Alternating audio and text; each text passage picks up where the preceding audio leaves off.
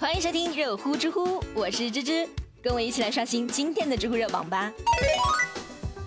知乎热榜第一名，南京一女子利用航班延误骗保三百多万，知乎热度一千八百四十三万。今年四月份，警方就接到了一个保险公司的报案，说是公司在反查近几年的理赔数据的时候，就发现有人多次使用不同的身份证号和护照号，频繁的申请飞机延误理赔险。保险公司就怀疑他们是遭遇了保险诈骗，警方也经过调查发现，犯罪嫌疑人李某这四年多的时间里面呢，已经估摸成功了近九百次的飞机延误，累计骗取保险理赔金高达三百多万元。目前他因为涉嫌保险诈骗罪和诈骗罪，已经被警方刑事拘留了。那这个事情他到底算不算犯罪呢？有网友就说，李某利用亲友的身份信息购买机票和飞机延误险。这就涉嫌了，在与保险公司签订的保险合同的时候呢，故意捏造了根本就不存在的被保险对象，来骗取保险公司的保险金，属于诈骗行为。有人就马上提出了质疑了，你这样说好像是很有道理啊，但问题是使用谁的身份购买保险，它并不是重点，重点是这个身份信息它是不是真实的。李某他的身份证件是真实的，购买信息是真实的，支付款也是真实的，那就很难说他是犯了诈骗罪。这个世界的规则，有的是具有道德属性，有的是不具有道德属性。不具有道德属性的规则，实际上呢，就是一种利益的分配规则。保险公司向乘客售卖航班延误险，它也是出于商业和追求利益的目的。李某通过收集航班信息和天气信息，从而做出了有利于自己的决策。说到底呢，就是在利用规则的漏洞来为自己谋取利益。如果说硬要给他定个什么罪的话，我倒是觉得赌博比较合适。南京的这名女子其实就在与保险公司对赌，赌注条件就是航班延误这种小概率事件。刘某赢了，保险公司就按照合同赔付；输了就损失保险费。所有的行为都是在他们设定的规则之内的，保险公司应该要愿赌服输。如果说保险公司他不愿意看到类似李某这样的行为发生的话，那么首先应该做的是完善保险条款和改进投保规则，然后去法院主张保险合同无效，而不是让警察来介入处理这种民事纠纷。不过刘某他以理财为理由骗来了亲朋好友的身份信息和银行卡信息，这个是属于利用他人的身份信息来谋取利益了，是可以成立侵犯公民个人信息罪的，而且这个获利金额也已经达到了情节比较严重的标准，也是可以定刑的。只是觉得。不管说这名女子她最后到底有没有罪，这种投机取巧的做法她还是不值得提倡的。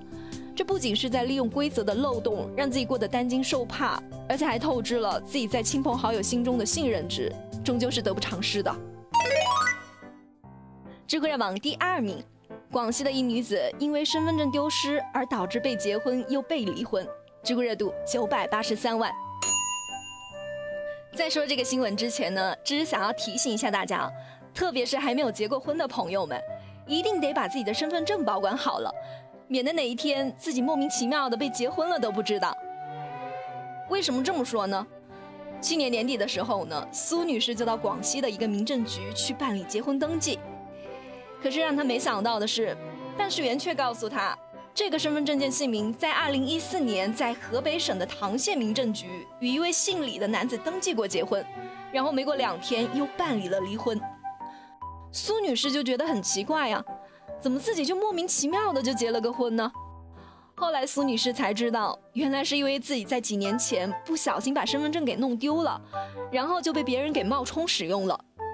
苏女士就担心这个事情会对以后的买房啊、子女读书和信用记录等方面有影响，而唐县民政局又不愿意撤销婚姻登记的记录，于是她就把唐县民政局告上了法庭。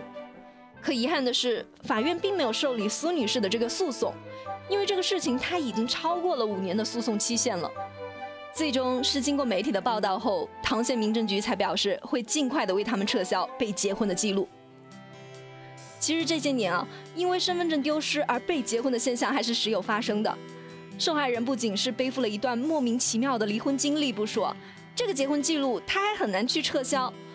如果还要去打官司处理这个事情的话，那不管是谁都会觉得很荒唐，根本就没有办法接受。实际上，从法律的角度来说，被结婚这个事情的实质是民政局实施的无效行政行为，在对待人们的婚姻大事上，他并没有严格的审核相关人员的证件和证明材料，而导致了这个被结婚事情的发生。所以民政局撤销苏女士的登记记录，它其实就是一种纠正自己错误的行为。当然，如果要堵住被结婚的漏洞，既需要严厉的打击那些冒用别人身份证的人，还需要有关部门严格的执行相关的审核制度。如果说在技术层面能够把挂失后的旧身份证作废，那应该是一劳永逸的做法。知乎热榜第三名，为什么那么多人都喜欢看世界杯呢？知乎热度四百二十三万。虽然说今年没有世界杯啊，但是芝今天是特别想跟大家讨论一下这个问题，因为这些天我弟不是来到我们家了吗？然后我就发现啊，他对球赛的那个关注程度不是一般的高，这就让我想到了世界杯期间。感觉身边的朋友和同事那段时间的生活节奏和方式是完全变了，特别是男同胞们，他们吃饭的时候在谈论世界杯，上班的时候在谈论，夜里发朋友圈的时候也是各种刷屏。世界杯就好像是磁铁一样吸引着他们，让他们是废寝忘食。这是我其实是不太明白，为什么会有那么多人对于世界杯是这么的热爱和疯狂呢？是因为爱国，还是因为情怀，或者仅仅是因为喜欢这项运动呢？我们一起来听听看，我们的直男马总是怎么说的呢？足球项目是一个很有意思的项目。有研究证明，男人之所以喜欢足球，是因为足球所释放出来的野性，这种魅力会吸引男性去观看或者参与到足球项目当中。但是你每年世界杯的时候，你会发现有很多从来不踢球甚至不玩球的人也会去看球。为什么呢？很简单，世界杯已经逐渐成为了一种社交项目。它并不是一场单纯的比赛，所以在世界杯的时候，男人们之间会呼朋唤友，喝几杯小酒，撸个串儿，然后去聊聊生活，聊聊情感，再假装自己懂得足球的样子去聊聊足球。当然了，还有一种现象是伴随着世界杯期间会有一些博彩啊，但这个并不是我们今天要讨论的这个范围啊，这个在某种程度是不合规的。但这种东西呢，也会促使男人们坐在一起。还有一些女人呢，也会参与到世界杯的这个环节当中。当然了，大多数是因为四年只有一次，所以她愿意陪自己的男人去看场球。而对于男人来说，自己爱的女人在身边陪他看球，本身就是一件非常幸福的事情。所以世界杯已经从单纯的一项体育运动，逐渐升格为是一档社交、一档交友、一档去宣泄情感的运动。节目的最后呢，只是想要问一下大家，前几天大家领的红包不知道有没有花掉呢？在这呢，只是要提醒一下大家，没有花掉的今天赶紧去给它用掉，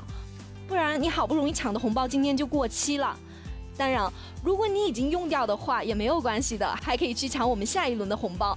是从明天开始也是一样，去淘宝输入“我们谁都不服”这六个字就可以领到了，赶紧一起来薅羊毛吧！好了。有趣有料，尽在知乎。我是芝芝，我们下周见啦。